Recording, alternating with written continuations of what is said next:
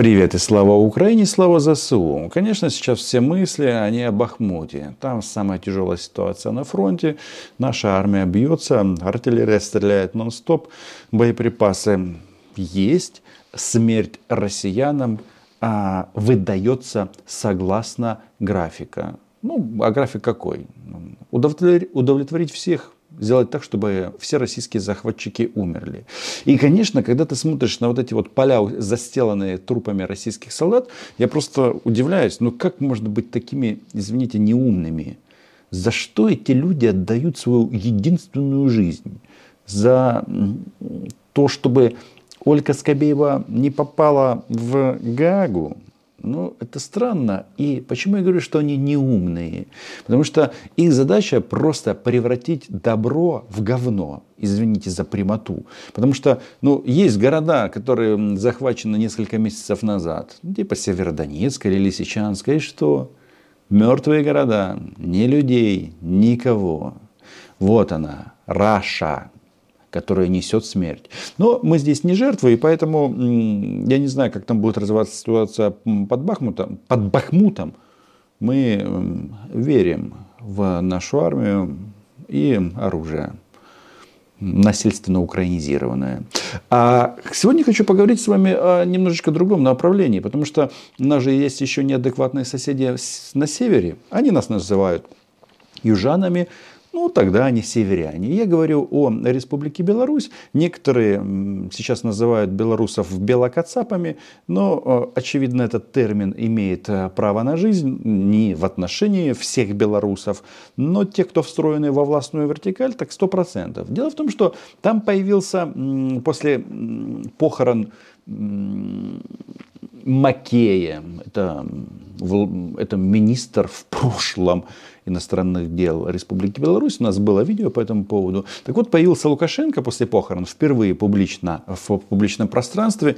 И я смотрю на него, и знаете что? Какой-то он сильно подавлен, понимаете? Человек реально понимает, что коса с ним уже рядом. Не та, с которой он путешествовал в командировке, чтобы косить. Нет, нет, нет. Эту барышню зовут по-другому. На букву «С». И это не Света. Пишите в комментариях ваше мнение, как зовут э, даму с косой, которая пришла в вертикаль белорусского диктатора. Подписывайтесь на мой YouTube канал. И, кстати, Александр Григорьевич-то э, после похорон Макея первым делом что сделал? Собрал военных и что самое интересное на этом мероприятии, начал а, просматриваться человечек, который с большой вероятностью, с удовольствием снесет Александра Григорьевича, отправит его в колхоз вместе с дамой на букву «С». Все силовые ведомства отмечают рост количества провокаций вблизи государственных границ. Украина под любым предлогом пытается втянуть войска государств-членов НАТО в конфликт. Все это подтверждается недавними падениями ракет на территорию Польши.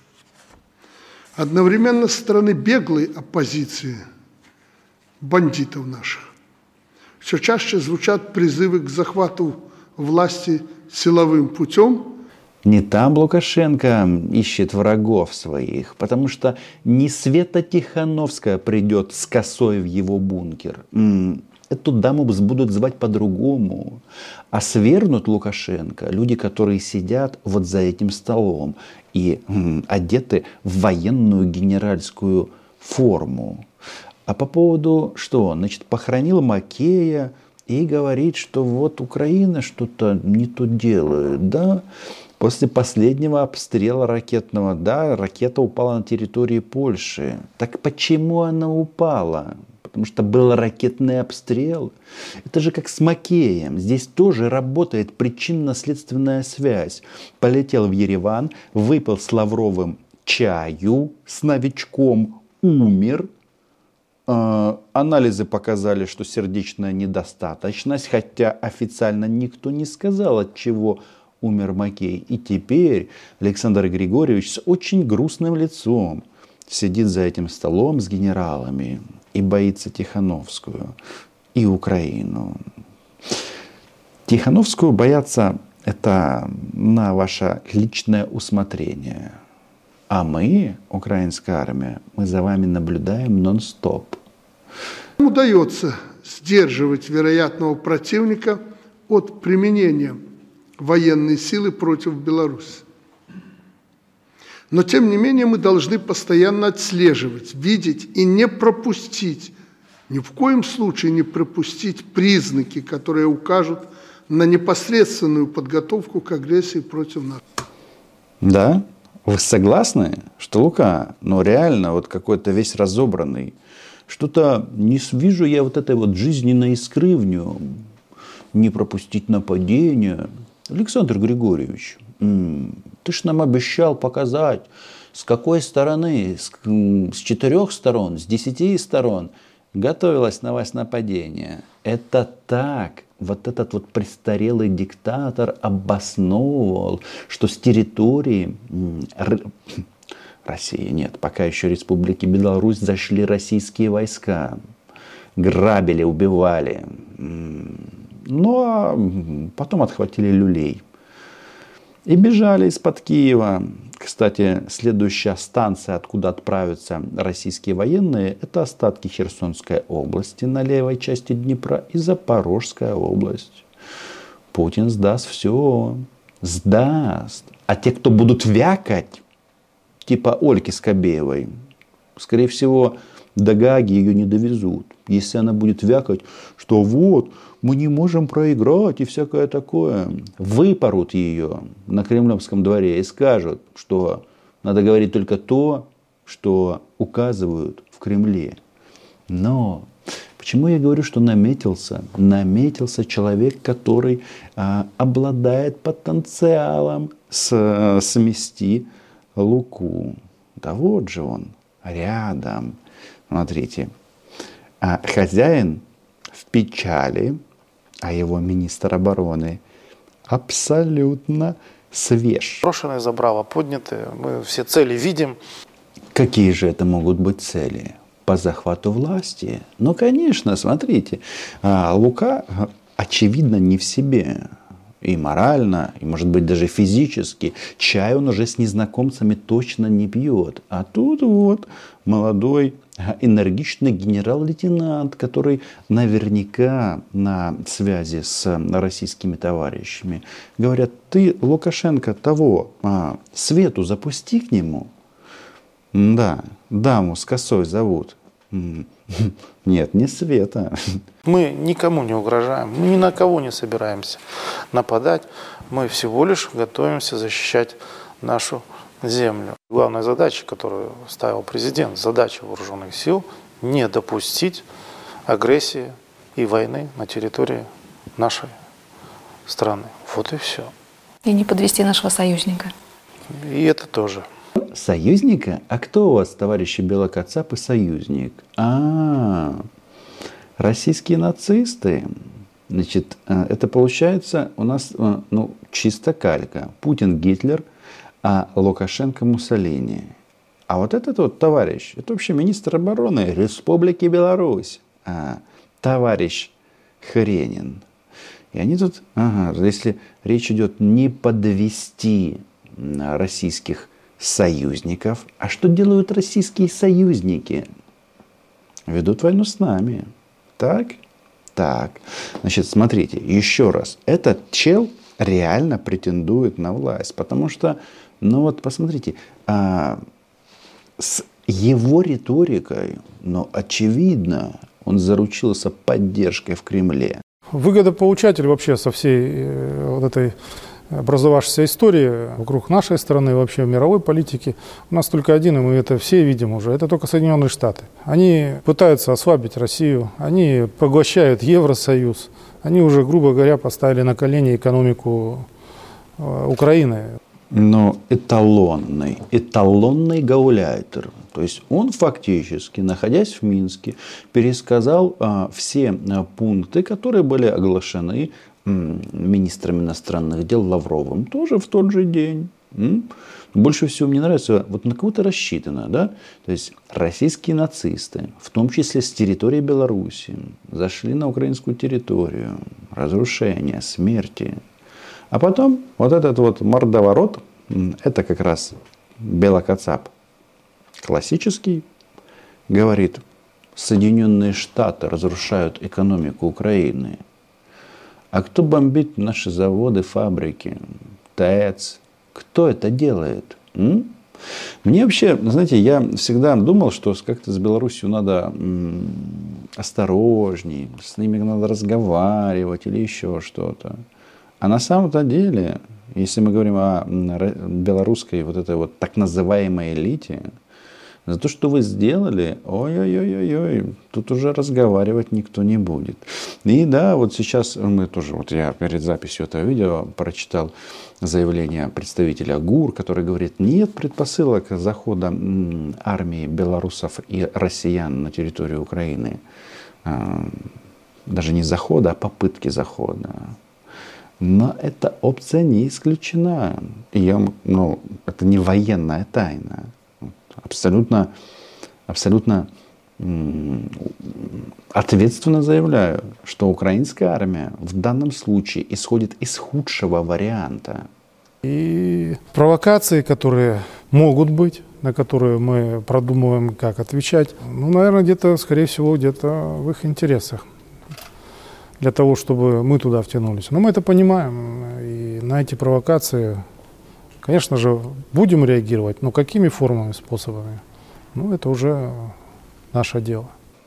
Угу. То есть пока еще а, подруга на букву «С», из ее имя из пяти букв, не зашла к Лукашенко, он говорит, что мы не втягиваемся, мы не втягиваемся, ни в коем случае провокация. То есть это Украина провоцирует вас, негодяи. М? Вы, страна, вообще-то, вот если говорить о государстве, это кто? Это такая, знаете, российская, э, как же это назвать? Ну, в общем, дама с пониженной социальной ответственностью, которая не имеет своего собственного мнения, потому что на работе. Вот так вот себя ведет сейчас Беларусь. И эти люди рассказывают, что мы кого-то провоцируем.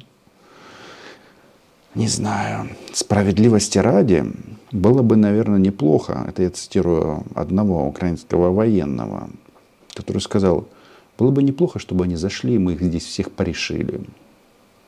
Только не зашли, а попробовали зайти. Это не одно и то же. Одна из главнейших наших задач, президент подчеркнул, анализировать, делать выводы и учиться, учиться, учиться на том опыте, который сейчас происходит на юге нашей страны. Действительно, мы южане. И слышим мы этот бред от северян.